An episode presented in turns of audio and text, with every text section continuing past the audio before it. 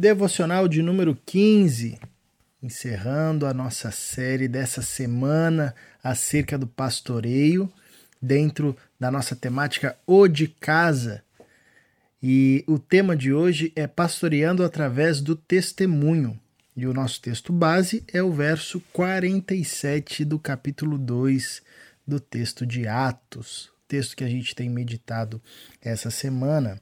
E diz assim: louvando a Deus e tendo a simpatia de todo o povo. E o Senhor lhes acrescentava diariamente os que iam sendo salvos. Nós esperamos que, de fato, ao longo dessa semana você tenha meditado nesse texto. Uh, e a conclusão desse texto nos revela uma outra face do pastoreio. Nós já falamos aqui acerca do pastoreio por meio do ensino, do pastoreio por meio da, de uma vivência saudável. Falamos ontem acerca do pastoreio ah, por meio dessa ação mútua de cuidado. E hoje, é, a partir desse texto, nós vamos conversar um pouco acerca do testemunho. Nós pastoreamos também quando testemunhamos acerca do que Deus tem feito na nossa vida e quando a nossa vida, o nosso viver se transforma, quer seja o nosso viver pessoal ou comunitário, uh, se torna esse testemunho vivo. Na verdade, essa é uma forma impactante eh, de testemunharmos acerca do Evangelho do nosso Senhor Jesus Cristo e da transformação que ele opera em nós. O texto nos fala que Conforme esses irmãos viviam a vida comunitária, desenvolviam-se na fé, auxiliavam-se mutuamente, viviam uma vida marcada por louvor, por oração, por temor, enfim, ah, o povo ia tendo simpatia, as pessoas ao redor, que viviam ao redor dessa igreja, desses irmãos, desses discípulos de Cristo, iam gerando e criando uma simpatia por essa forma de viver, por essa comunidade que surgia ali entre eles. Uh, e isso é marca de um testemunho, de um testemunho uh, poderoso, histórico, no seu contexto, na sua vida, no dia a dia, em que de, de forma uh, muito profunda gerava uma admiração e atraía o olhar uh, dos que estavam em volta para aquele movimento que Deus estava gerando no meio daquele povo. É interessante que quando a gente vai para alguns versos anteriores do capítulo 2, logo quando aqueles irmãos uh, estavam orando e eles recebem a visita do Espírito Santo, uh, isso atrai a multidão. Isso é interessante e, e muitos começam a distinguir o que estava acontecendo ali como sendo fruto de uma bebedeira, como sendo fruto de, de gente que tinha passado da conta na bebida. E Pedro se levanta e faz os, a sua pregação cheio do Espírito Santo, sinalizando que ah, o que estava acontecendo ali era o cumprimento da profecia de Joel. Mas olha que interessante a mudança de olhar. Ah, você tem um olhar primeiro todo preconceituoso, todo equivocado, e no fim do capítulo 2 você tem uma mudança de olhar é, que agora não é mais um olhar preconceituoso acerca do que acontecia entre aqueles irmãos, mas sim um olhar de admiração, de simpatia, de ver a beleza que Deus estava promovendo no meio da vida daquelas pessoas. Isso é muito bacana, né, Maza? É lindo demais, Caleb, porque a gente está vendo os irmãos viverem uma comunhão e um tipo de serviço de uns pelos outros, que é na verdade a expressão do amor de uns pelos outros, que é o que Jesus exatamente esperava dos seus discípulos, né? Jesus esperava e Jesus mostrou isso e Jesus incumbiu os discípulos de viverem a realidade desse amor de uns pelos outros. É justamente esse amor que os discípulos nutriam entre si e que era materializado de tantas formas, né?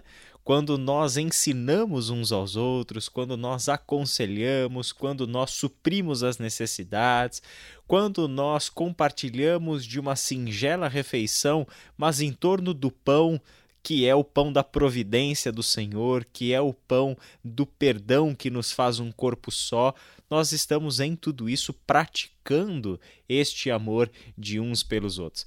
E é importante pensar que as pessoas do lado de fora observam isso.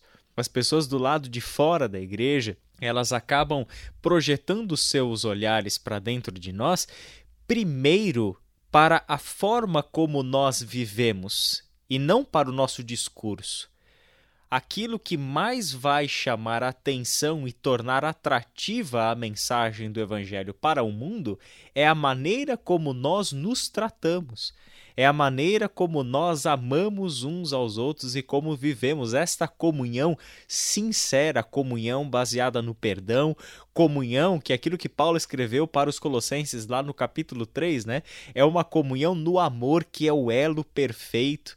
Então, esse tipo de relação é um testemunho vivo do Evangelho.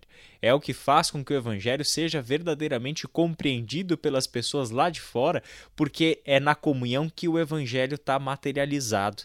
É na comunhão que o Evangelho pode ser visto em toda a sua plenitude. O perdão de uns pelos outros, o cuidado mútuo, né? Essa gente que, de uma forma surpreendente, cuida um do outro sem nenhum interesse, cuida um do outro sem nenhuma motivação, com base no orgulho, com base no reconhecimento ou qualquer coisa do tipo. Cuida um do outro simplesmente porque sabe que é o certo e sabe que essa é a expressão da sua fé para os nossos ouvintes que amanhã tem aí um sábado, podem ter um tempo um pouco maior de reflexão e de leitura, eu gostaria, Caleb, de tomar liberdade aqui de recomendar a leitura de João 13, um texto em que Jesus dá ali uma verdadeira lição prática, é, é muito lúdica para os seus discípulos, quando ele, que é o Senhor e Mestre, se prostra diante dos seus discípulos e lava os pés dos seus discípulos. Um sinal de comunhão, um sinal de serviço, um sinal de doação que mostra que a vida cristã é uma vida baseada em pessoas que estão se submetendo umas às outras, colocando as necessidades dos outros acima das suas próprias necessidades. E por meio disso é que nós, como povo de Deus, podemos fazer a diferença no nosso mundo.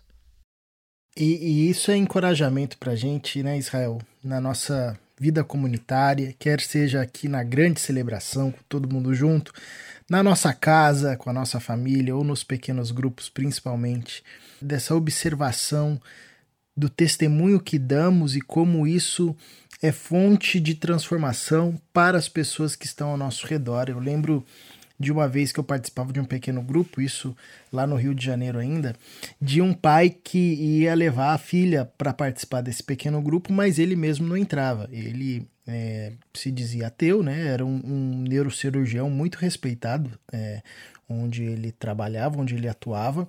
Então ele sempre levava a filha e, e ficava lá no carro.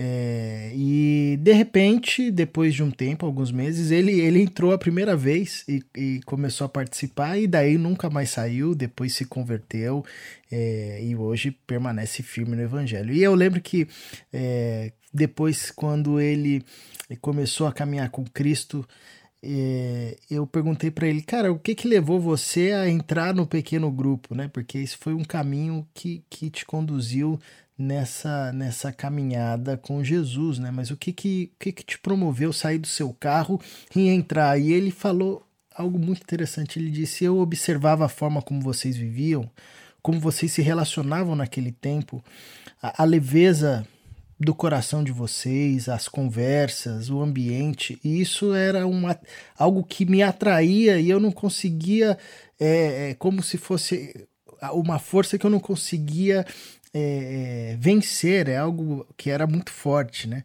É, e é interessante que a gente não pode perder essa dimensão nunca. Quando nós estamos reunidos juntos e vivemos de fato essa realidade do pastoreio, mútuo, profundo, como nos lega o texto bíblico, é, isso, isso gera o olhar, é, um olhar diferente sobre a igreja de Jesus. Como você mesmo disse, isso faz com que o olhar das pessoas se voltem muito mais para o nosso testemunho, para a nossa prática do que para o nosso discurso. E esse é um encorajamento é, do livro de Atos, da Bíblia em geral, né, para todos nós, sobretudo nessa temática ou de casa, para que a gente viva um pastoreio tão intenso e tão profundo que as pessoas que estão ao nosso redor, e eu sei que aqui nós temos muitos testemunhos à semelhança desse que eu acabei de compartilhar, de gente que chegou na igreja porque ia deixar a mulher, a filha, o filho, e depois foi percebendo uma comunidade diferente. Isso é graça de Deus. É, a gente não pode perder isso de vista, de que nós pastoreamos também a partir do nosso testemunho e isso nos, nos encoraja a uma vivência cada vez mais profunda e mais séria com Jesus Cristo. Amém. Senhor nosso Deus e nosso Pai, muito obrigado por mais uma semana em torno da tua palavra, de conversas que visam nossa edificação, nosso crescimento em conhecimento, nosso crescimento em maturidade na tua palavra, Senhor. Que as nossas relações mas especificamente nesta semana, Pai, que o nosso pastoreio mútuo seja fortalecido no Senhor. Que esta semana tenha sido especial para todos nós, para sermos desafiados a voltarmos à tua santa palavra e descobrirmos ali tudo o que nós precisamos saber para exercer o pastoreio de uns pelos outros de acordo com o teu projeto, de acordo com a tua vontade. Cuida, Senhor, das nossas relações e nos use, Pai amado, neste mundo, no teu corpo, mas na nossa cidade, no nosso condomínio, no nosso bairro, no nosso prédio, como pessoas que estão ali de corações abertos, de olhos atentos, para perceber as necessidades das ovelhas deste mundo que andam por aí como que sem pastor. Que o Senhor use a nossa vida para estender a estas pessoas o teu cuidado, o teu acolhimento e dê para elas um sentido pelo qual viver. É em nome de Jesus, o nosso Senhor, que nós oramos. Amém.